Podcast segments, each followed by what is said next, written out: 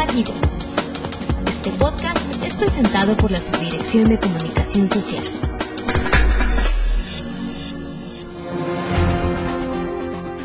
Tal? Bienvenidos a una emisión más de FIR Informativo, saludando esta semana desde Oficina Central a todos los compañeros y compañeras que escuchan desde sus equipos de cómputo este podcast, en el que estamos presentando a ustedes el segundo programa de la serie Oportunidades de Negocio en el sector ganadero. Y pues en la pasada emisión hablamos sobre los programas y esquemas que está llevando a cabo FIRA para integrar la red de valor bovino carne, y hoy hablaremos sobre los retos y oportunidades que presenta la ganadería avícola tanto en la producción de carne como en la de huevo.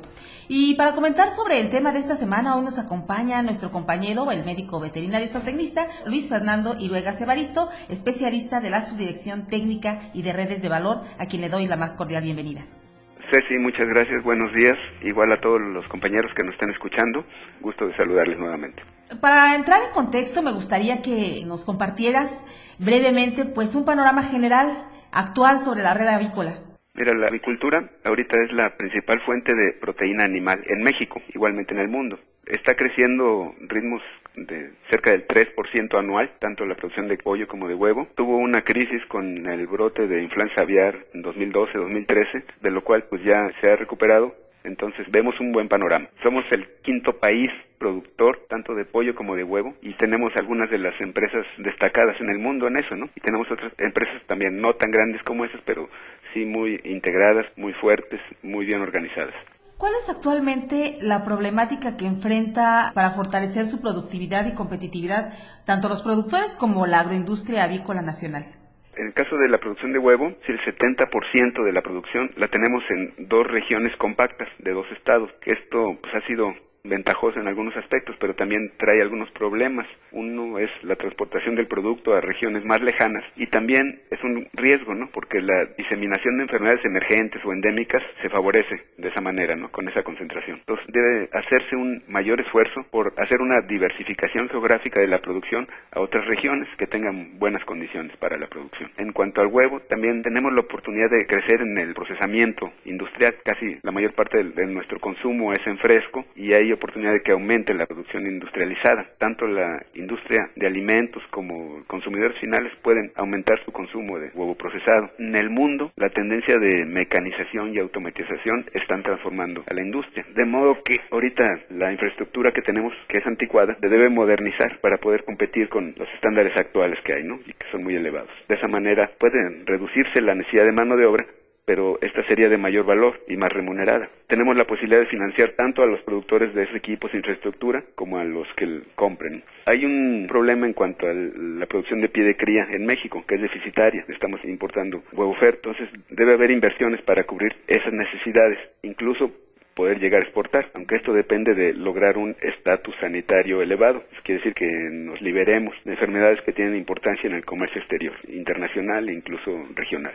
¿Y qué alternativas son las que puede encontrar el productor para empezar a diversificarse en diferentes partes del país? Pues hay regiones que tienen las condiciones, condiciones climáticas, condiciones de acceso fácil de los insumos y cercanos a los mercados, ¿no?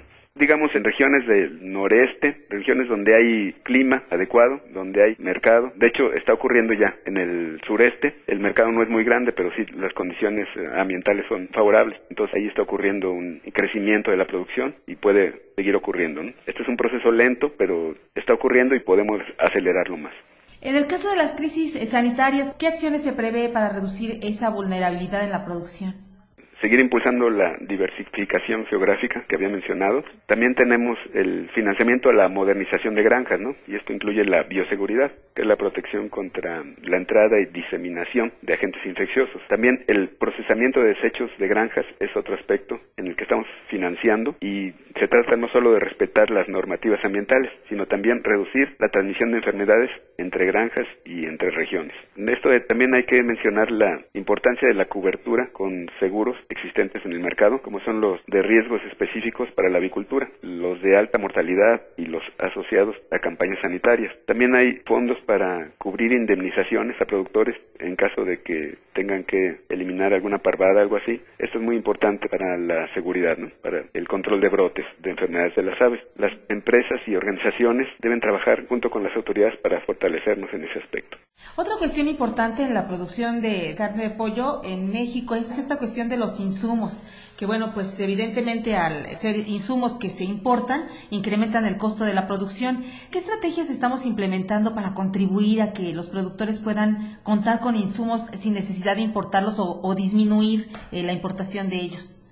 Bueno, el desarrollo de proveedores locales y los esquemas de agricultura por contrato han mostrado muchas ventajas para los productores y también para los usuarios de los granos. Por un lado, por los apoyos gubernamentales que vienen asociados a estos esquemas y también por la posibilidades técnicas de producir mejores variedades con mejor tecnología más adecuadas. La engorda por contrato también ha demostrado ser ventajosa para las empresas avícolas y también para los pequeños productores. Es un campo en el que FIRA puede seguir participando y adaptar nuestros productos y servicios. FIRA puede seguir impulsando estas estrategias que tienen gran potencial y se pueden aprovechar. Los apoyos financieros y tecnológicos de FIRA son las herramientas clave para avanzar en estos propósitos.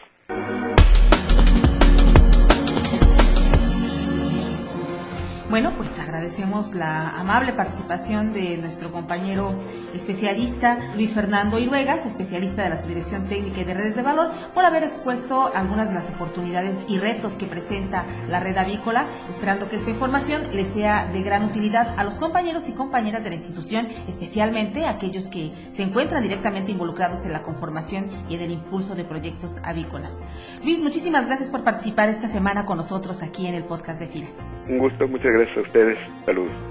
Y a todos los que nos escuchan, les seguimos invitando para que nos envíen sus opiniones y sugerencias de temas a la cuenta de correo electrónico scs.fira.gov.mx. Y como en cada emisión del podcast, nos despedimos con una frase, en esta ocasión del político y orador de la antigua Grecia, Demóstenes, que dice, las pequeñas oportunidades son muchas veces el comienzo de grandes emprendimientos. Que tengan todos ustedes una excelente semana de trabajo. Hasta el próximo lunes.